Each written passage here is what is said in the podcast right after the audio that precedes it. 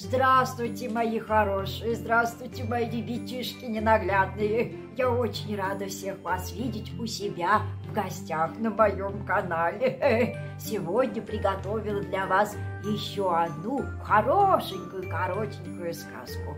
Устраивайтесь поудобнее, сейчас буду рассказывать. Страничку открою. Сказка сегодня называется «Мороз и заяц».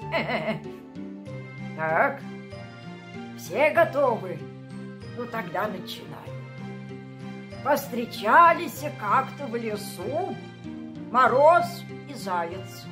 Мороз расхвастался. Я, говорит, самый сильный в лесу. Любого одолею, говорит. Ой, заморожу и в сосульку превращу. Не хвастай, Мороз, не одолеешь, говорит Заяц ему. Нет, Одолею. Не одолеешь, стоит на своем зайка-то. Спорили они, ой, спорили. И надумал тут мороз заморозить зайку-то и говорит, давай, заяц, об заклад биться, что я тебя одолею-то, а? Давай, согласился заяц. Принялся тут мороз зайца морозить. Стужу холод напустил, ледяным ветром его закружил, ой, бедный зайка. А заяц вовсю прыгать, добегать, скакать старается. Вот это все вот так скачет, скачет. А на бегу-то оно же не холодно.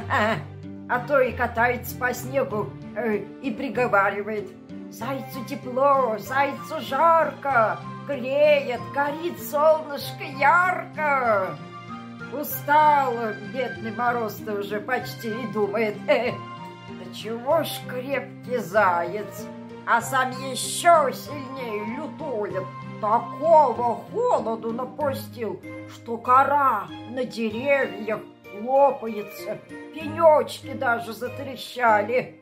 А зайцу-то, ой, зайки-то нашему все нипочем то на гору бегом, то с горы кувырком, то этим чертоногом по лугу, то носится туда-сюда, туда-сюда. Эй, совсем из сил мороз-то выбился, а зайцы не думает даже замерзать-то.